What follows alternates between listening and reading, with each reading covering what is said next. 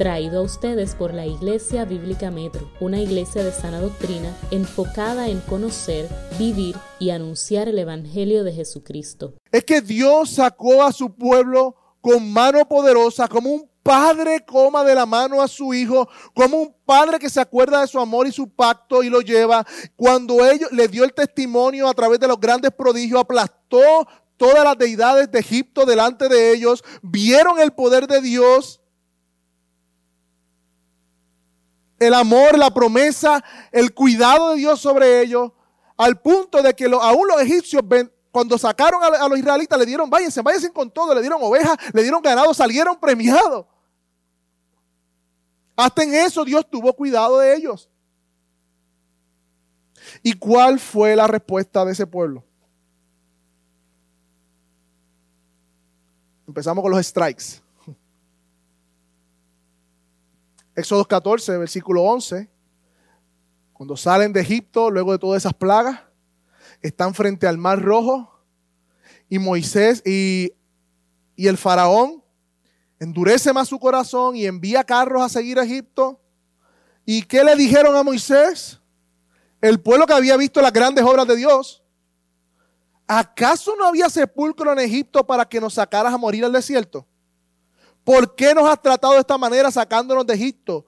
No es lo que te dijimos en Egipto. Déjanos que sirvamos a los egipcios. Ellos no estaban gimiendo por, por liberación. Porque es mejor que nos hubiera sido servir a los egipcios que morir en el desierto. Esa es la primera respuesta que el pueblo de Dios le da cuando ve que las circunstancias se aprietan a pesar de haber visto la obra de Dios. Pero ¿y qué hace Dios? Los anima, los libera, bautizándolos en el mar, abriendo el mar en dos para que ellos pasaran en seco y ahogando a los carros de Egipto que le seguían. ¿Ellos merecían eso? Si no fuera suficiente, Éxodo 15, versículo 23. Cuando llegaron a Mara, no pudieron beber las aguas de Mara porque eran qué? Amargas. El pueblo murmuró, murmuró contra Moisés diciendo, ¿qué beberemos? ¿Y qué hace Dios? ¿Acaso Dios no había convertido el agua en sangre en Egipto y ellos lo vieron? ¿No podía convertir agua amarga en agua dulce? ¿Qué hizo Dios? Suplió su necesidad. Sació la sed de su pueblo. ¿Lo merecían? No. ¿Qué pasa en Éxodo 16, versículos 2 y 3?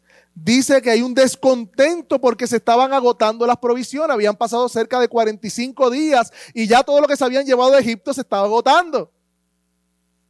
Y toda la congregación, versículo 2, 16 2, de los israelitas murmuró contra Moisés y contra Aarón en el desierto. Los israelitas le decían, mira lo que decían los israelitas, ojalá hubiéramos muerto en las manos del Señor en la tierra de Egipto cuando nos sentábamos junto a las joyas de carne, cuando comíamos pan para saciarnos.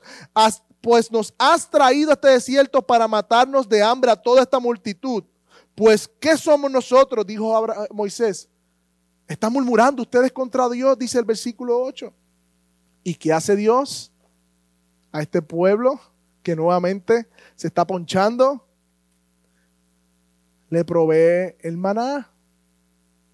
Le da instrucciones del maná. Provee un alimento que los alimentó por 40 años en el desierto de manera milagrosa. Y como si fuera poco, si van a Éxodo 17, y este quiero que lo lean conmigo. Porque ya aquí Moisés como que ya empezó como a, sacudirse un poquito también. Ya estaba un poquito molesto.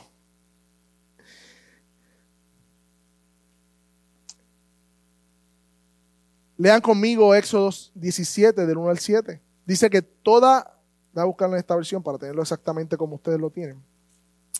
Toda la congregación de los israelitas marchó por jornada desde el desierto de Sin. Conforme al mandamiento del Señor, acamparon en Redim y no había agua otra vez que el pueblo bebiera.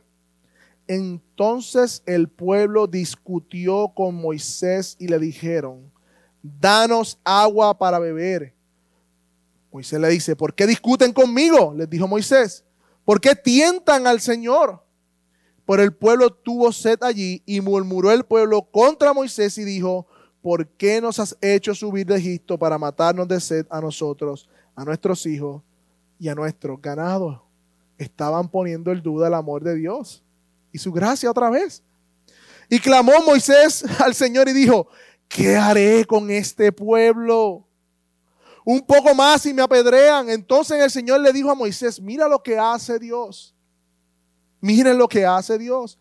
Pasa delante del pueblo y toma contigo algunos ancianos de Israel y toma en tu mano la vara con la cual golpeaste el Nilo, que más adelante en número se le dice la vara de la presencia de Dios. Y eh, la cual golpeaste el Nilo.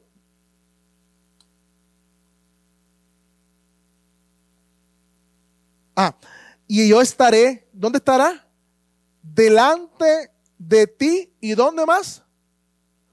Sobre, sobre, dice allí, la peña de Oreb. Golpearás la peña donde estaba el Señor posado. Mm. Alguien está asumiendo el castigo aquí, ¿no? golpearás la peña donde estaba el Señor posado y saldrá agua de ella para que beba el pueblo. Y así lo hizo Moisés en presencia de ancianos, que eran como los testigos de ese juicio. Los teólogos le llaman a esto el juicio de Israel contra Dios. Israel cuestionó, como dice abajo, ¿está el Señor entre nosotros o no? Y su pecado merecía castigo, su incredulidad. Pero Dios mismo se posa sobre la peña, manda a Moisés a que golpee la peña, él recibe el castigo por el pecado de su pueblo. Y ese castigo le proveyó agua a su pueblo. Dios cargó sobre sí el castigo de su pecado. Después más adelante, en Corintios, Pablo dice que esa peña era Cristo. Así mismo lo dice. Una hermosa imagen del Evangelio. Hermano, ese es el contexto antes de los diez mandamientos. De verdad, es justo que nosotros veamos los diez mandamientos como un Dios malhumorado, caprichoso, queriendo hacerle la vida infeliz a las personas. ¿Es justo o no es justo? No es justo, hermano. Porque el contexto no nos permite hacer eso. Es un Dios de gracia que por amor a su pacto liberta a su pueblo. ¿Y qué podemos aprender hasta aquí ahora, hermanos? Que Dios es fiel a su pacto y su promesa. Él no olvida su pacto, su fidelidad es para siempre. Podemos confiar en Él, hermanos. Número dos, podemos aprender de todo esto, hermanos, que Dios conoce la aflicción de su pueblo. Él oyó el clamor de los israelitas. Él escucha sus gemidos. Él no es indiferente a su pueblo, hermanos, a usted, que es hijo de Dios. Él no es indiferente, Él no es un Dios distante, sino que es un Dios personal. ¿Qué podemos aprender? Que Dios obró poderosamente por amor a su nombre a favor de su pueblo. Que no hay otro Dios como Él. Él humilló a todos los dioses de Egipto con cada una de las plagas. ¿Qué podemos aprender de todo esto, hermano? Que Dios es lleno de paciencia, lleno de gracia, lleno de misericordia y lleno de bondad. Soportó con paciencia la incredulidad y las quejas de su pueblo contra él. ¿Qué podemos aprender nosotros? De alguna manera estos israelitas nos tipifican a nosotros. Qué rápido nos llenamos de olvido de la obra redentora de Dios. Escuchaba, no sé, una predicación, no sé si era Sugel, decía de un libro que Dios, que el diablo no quiere llenarnos de odio contra Dios, no le interesa eso. El diablo quiere llenarnos de olvido de Dios. Porque es el olvido de Dios, el terreno fértil para que pequemos contra Él. Es el olvido del Evangelio y de su obra redentora que nos lleva a pecar contra Él. ¿Qué nos enseña todo esto hasta aquí? Que cuán propensos somos a quejarnos en nuestras circunstancias. Y nuestra queja de la circunstancia primariamente es contra Dios. Contra Dios es que nos estamos quejando. El Dios soberano, el Dios de la providencia. ¿Qué podemos aprender hasta aquí, hermanos? Que Dios en su gracia tomó el castigo en lugar de su pueblo, cuando fue enjuiciado por su pueblo, posándose sobre la peña y siendo golpeado para que de él brotara agua de vida para su pueblo. Y esta es la antesala de los diez mandamientos. Ese es el contexto bíblico de los diez mandamientos. Y como si fuera poco, vayan conmigo a Éxodo 19 de 3 al 6. Éxodo 19 del 3 al 6. Mira el amor y la gracia de Dios. Estamos ya acercándonos al momento en que Dios da su ley y Dios va a consagrar a su pueblo, como dice el pasaje. Pero antes de consagrarlo, Él hace un pacto con Israel. ¿Qué dice el versículo 3? Moisés subió hacia Dios y el Señor le llamó desde el monte y le dijo, así dirás a la casa de Jacob y anunciarás a los israelitas. Ustedes han visto lo que yo le he hecho a los egipcios y cómo los he tomado sobre las alas de águila, nuevamente la imagen de cuidado. Y los he traído a mí. Ahora pues, este es el pacto. Ahora pues, si en verdad escuchan mi voz y guardan mi pacto, serán mi especial tesoro. Esas palabras, hermano. Eso se le dice a la esposa, ¿no? Tesoro de entre todos los pueblos, porque mía es la, toda la tierra. Ustedes serán para mí un reino de sacerdotes y una nación santas. Estas palabras, Moisés, son las que tú le vas a decir a mi pueblo. A pesar de los terribles pecados de su pueblo, de su queja constante, Dios ofrece una relación especial con su pueblo. Una relación condicional al ellos guardar su pacto. Pero ¿cuál es la intención de Dios con su pueblo? Hacerlo su especial tesoro y un reino de sacerdotes, aquellos que le darían a conocer al mundo quién es el Dios verdadero. Ese era el propósito de Israel. El Dios de Israel no es el Dios de Israel para Israel, no. Israel iba a ser un tipo de sacerdote, una nación que le iba a enseñar a las demás naciones conozcan al verdadero Dios. Eso es lo que le ofrece Dios a su pueblo. Y ellos responden bien aceptando este pacto. Entonces Dios los prepara, prepara el corazón para los diez mandamientos. O sea, ah, ok, ustedes aceptan mi pacto, les voy a dar los mandamientos. Porque la ley precede a la gracia. Éxodo 19, versículo 9 en adelante, Dios comienza a dar unas advertencias. Porque ahora Dios se está revelando a ellos como el Dios santo. Oh, ustedes aceptaron mi pacto, pero ustedes tienen que saber quién yo soy. No solamente obro con poder, no solamente tengo gracia, sino que yo soy un Dios santo. Y comienza a dar restricciones. Hay unos límites que ustedes no pueden pasar de donde yo voy a estar. Para eso establece esos límites, para que no se acerquen al monte. Hay unas advertencias. Aquel que tocara el monte Sinaí iba a morir apedreado. No sé si ustedes imaginan a los padres de los niños que vivían alrededor del monte con ese temor de que su hijo traspasara los límites. Dios estaba poniendo en su pueblo una conciencia santa. Eso es lo que llamamos hoy los creyentes un corandeo, vivir conscientes de la presencia de Dios. También le manda a que laven sus vestidos a que se preparen por tres días. Y el lavado de vestido tiene que ver con la pureza, con intenciones santas, con una conciencia pura. Y muchas veces el vestido revela las intenciones. Si usted para una limusina que va de camino a una boda y le pregunta a la novia por qué está vestido de blanco, la novia le va a decir porque soy una novia y me voy a casar. Su vestido revela su intención. Laven sus vestidos, laven sus intenciones, preparen su conciencia que voy a hablarles. Y esta, y esta es la conciencia que debemos tener cuando venimos a la predicación de la palabra. Por eso oramos antes de predicar, para preparar nuestros corazones. Y una cosa más que hace, le prohíbe tener o acercarse a mujer. No porque fuera pecado, sino porque en el amor conyugar, el acercarse mutuamente en intimidad, era como el, centro, el foco, la consumación total. Y Dios quería que el corazón de su pueblo estuviera preparado solamente para Él en ese momento.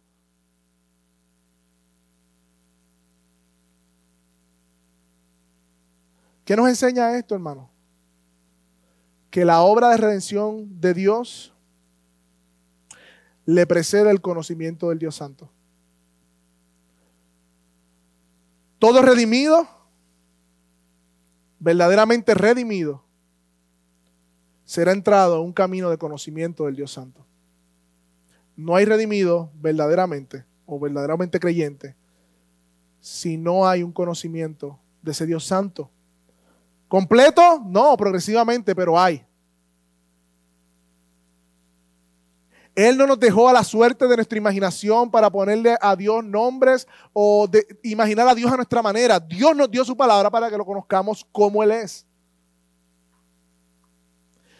Número dos, esta parte nos enseña que Dios muestra su poder y su gracia para salvar a su pueblo, pero no lo deja ahí en la gracia. Él lo prepara para encontrarse con Él y darle su ley. Luego de la gracia viene la ley. ¿Sí? Y número tres, podemos aprender que la santidad de Dios exige distancia, limpia conciencia y una vida completa entregada a Él. Y ese es el capítulo 19, que ya estamos ahí en los 10 mandamientos. Recuerden que yo no voy a predicar los 10 mandamientos hoy, sino que estamos dando una introducción. Pero ya estamos ahí a la puntita en el, capítulo 20. Y la pregunta obvia a este momento, entonces, ¿qué son los diez mandamientos? Y aunque yo puedo dar y podemos buscar diferentes respuestas a esa pregunta, yo quiero que el mismo texto nos los diga. Versículo 1. ¿Qué dice del capítulo 20? Entonces Dios habló todas estas palabras. diciendo, yo soy el Señor. Los diez mandamientos son las palabras de Dios con la autoridad de Dios.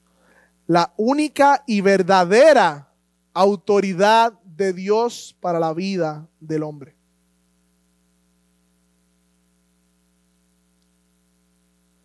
Especialmente para su pueblo, pero también para todo hombre.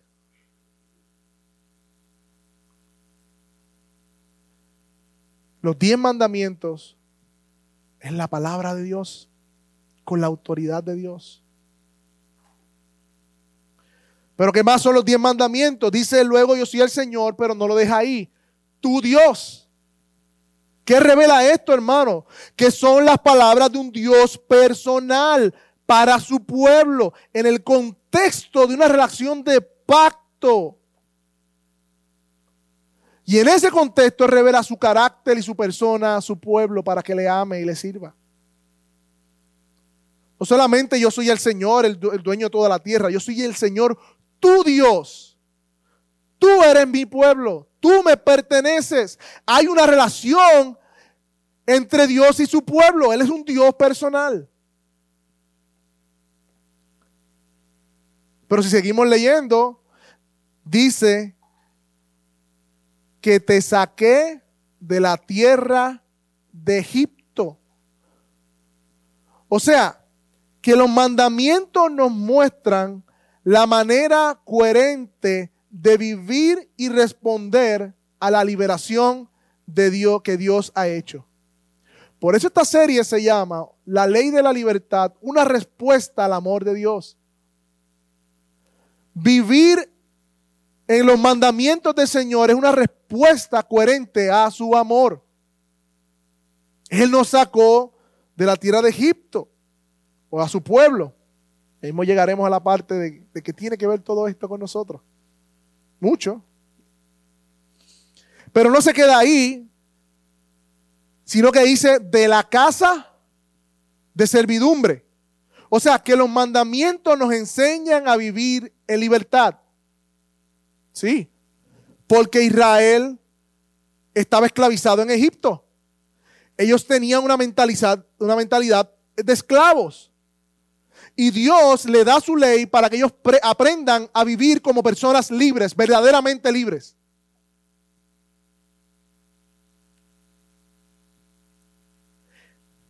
Por eso Santiago le dice la ley de la libertad. Hermanos, no hay verdadera libertad fuera de la palabra de Dios. El mundo grita amor libre, eh, love wins, todo este tipo de frases que aluden a que y te dan esta falsa sensación de que si tú, que Dios quiere restringir tu vida y que si te vas y te alejas de Dios vas a vivir libremente. Y ese es el engaño de Satanás. Porque quien da única y verdaderamente libertad es Dios. Porque nos enseña a vivir en libertad. Mientras que Satanás esconde tras la palcarta de libertad una esclavitud al pecado.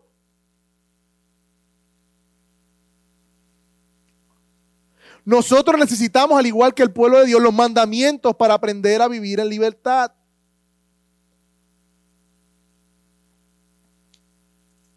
Hermano, vamos a exponer todos estos próximos domingos los, diez mandamientos, uno por uno y cómo se aplican. ¿Cómo debieron responder a cada mandamiento el pueblo de Dios? Ante todo este background que nosotros hemos visto. ¿Te imaginas en el corazón la respuesta que se supone que hayan ellos? No tendrás otros dioses delante de mí, dice el primer mandamiento.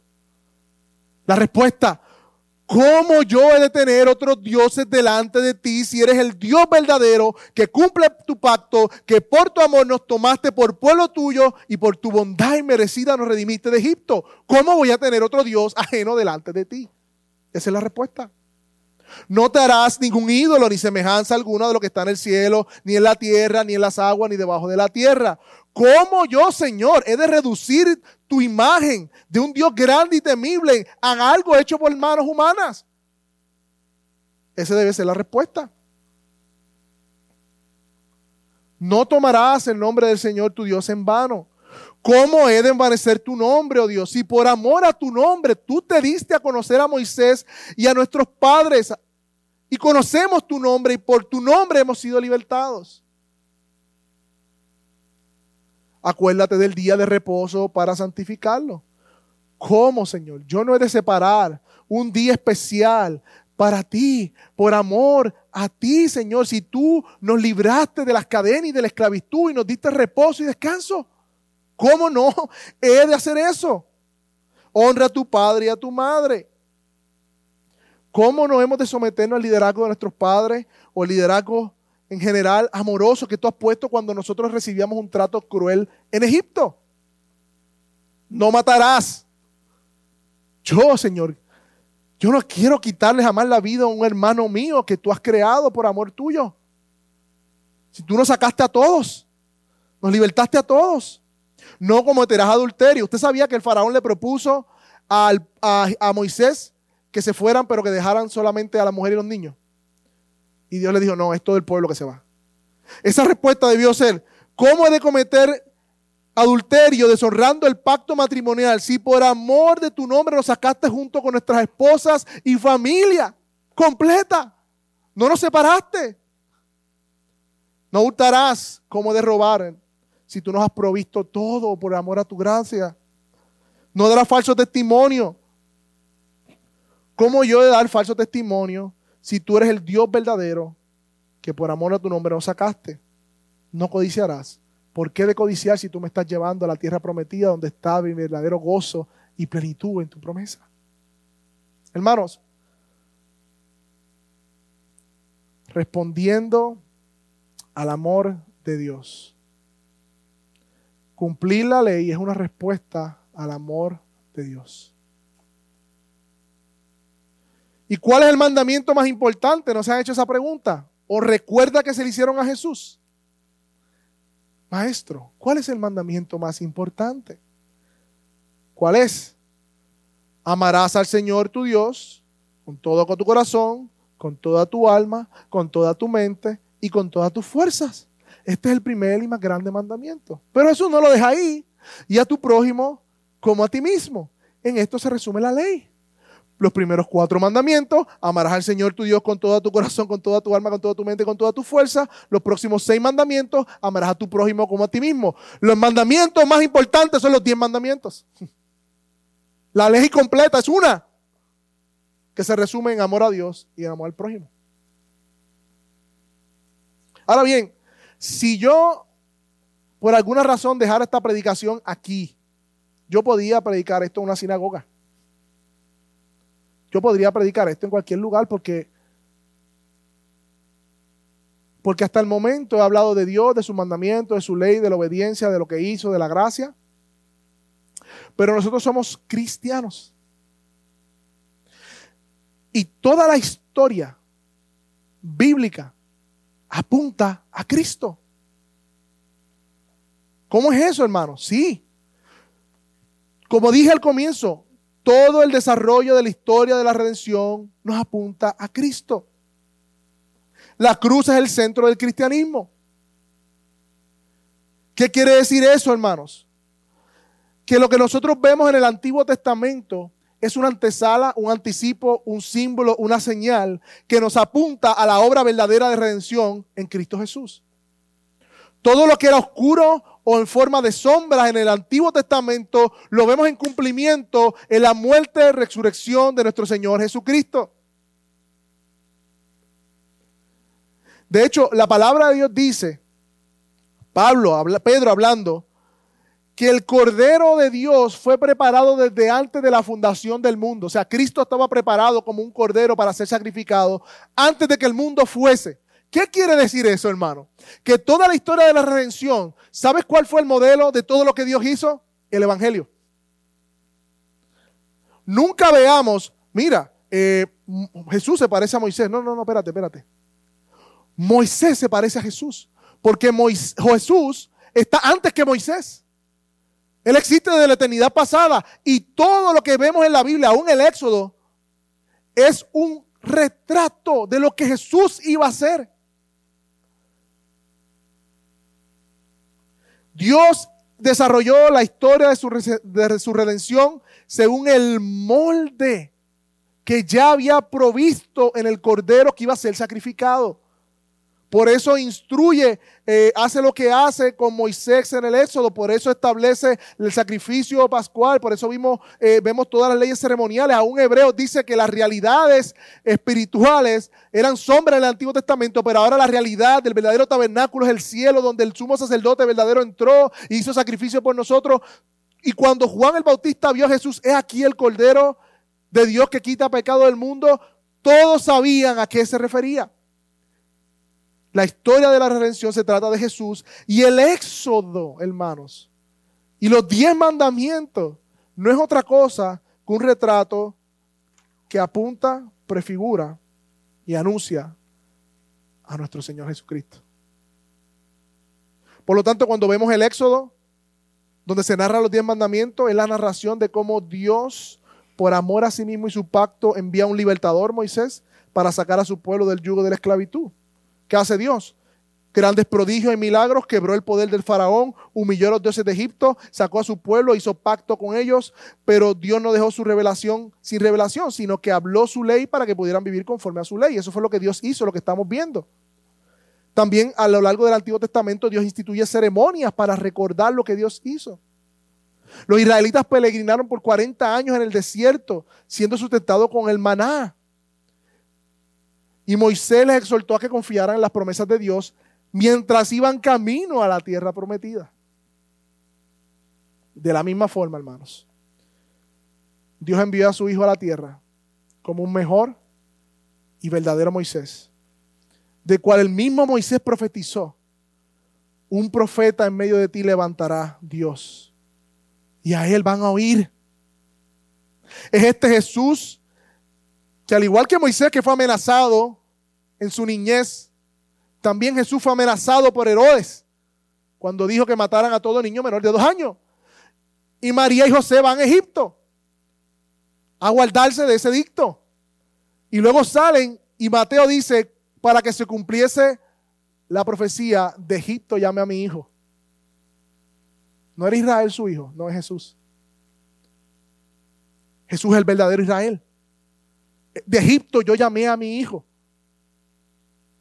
Israel solo era una sombra. Algo que nos apuntaba a. Y este Jesús, que vino de Egipto también, vino para destruir por medio de la muerte al que tenía el imperio de la muerte, como dice Hebreo, esto es el diablo, y librar a todos los que por temor a la muerte estaban sujetos a servidumbre, igual que el pueblo de Israel. También Dios nos ha dejado su ley escrita, su palabra encarnada en Jesús para que podamos seguir sus pisadas. Ahora podemos ser libres como cantábamos ahorita. Hay libertad porque hemos sido redimidos de la esclavitud del pecado, al igual que el pueblo de Israel fue redimido de la esclavitud en Egipto.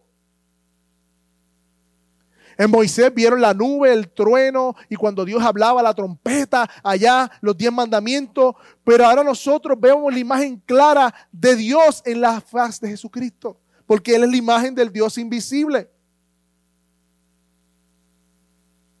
Así como Moisés subió al monte a recibir la ley, así Jesús se sentó en el sermón de monte a dar la ley. Y como cristianos no estamos ante el Sinaí, sino estamos ante la cruz, ante el Gólgota, ante el monte del Calvario.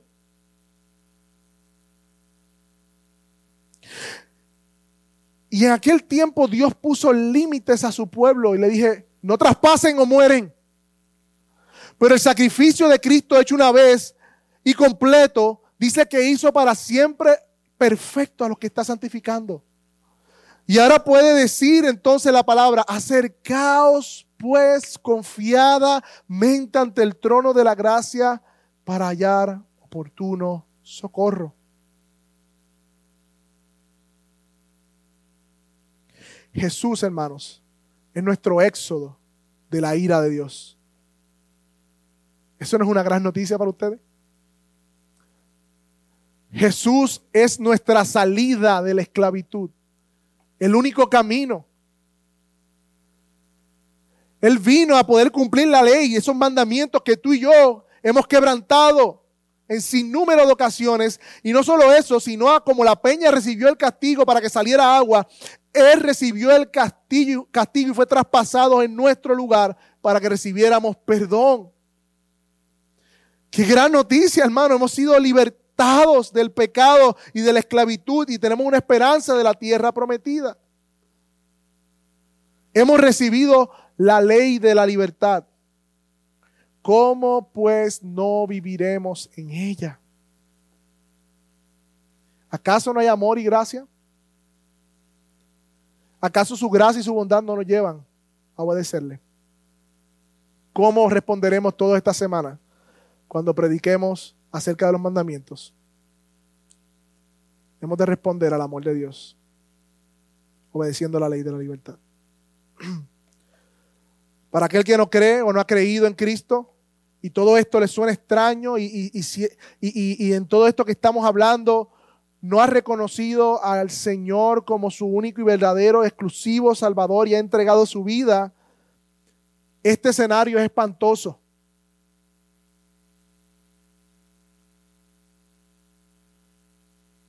Porque hay juicio. Y todos seremos juzgados por la ley de Dios. Todos los que estamos aquí. Y para poder pasar el examen habría que no pecar y cumplir la ley en todo su acápite. Y ninguno de nosotros podemos o hemos podido. Entonces, para aquel que no ha aceptado la justicia de Cristo, esto es terrorífico. Como yo digo, esto está de terror porque se enfrentará al juicio y la ira de Dios, pero no tiene que ser así. Hoy Jesús está mostrando que Él es la salida, Él cumplió la ley perfecta. Si tú confías en su promesa, crece en Él, será salvo. Y para el creyente que está aquí, aquellos que hemos creído y hemos puesto nuestra confianza, hermanos, es el asombro de la liberación de Dios que ha hecho por nosotros que nos va a animar y a vivir en conformidad a la ley de la libertad. El olvido del Evangelio es el terreno fértil del pecado en nuestra vida. Así como los israelitas olvidaron la redención. Que Dios nos ayude hoy a lo largo de esta serie poder ser recordados de su Evangelio para poder vivir en libertad.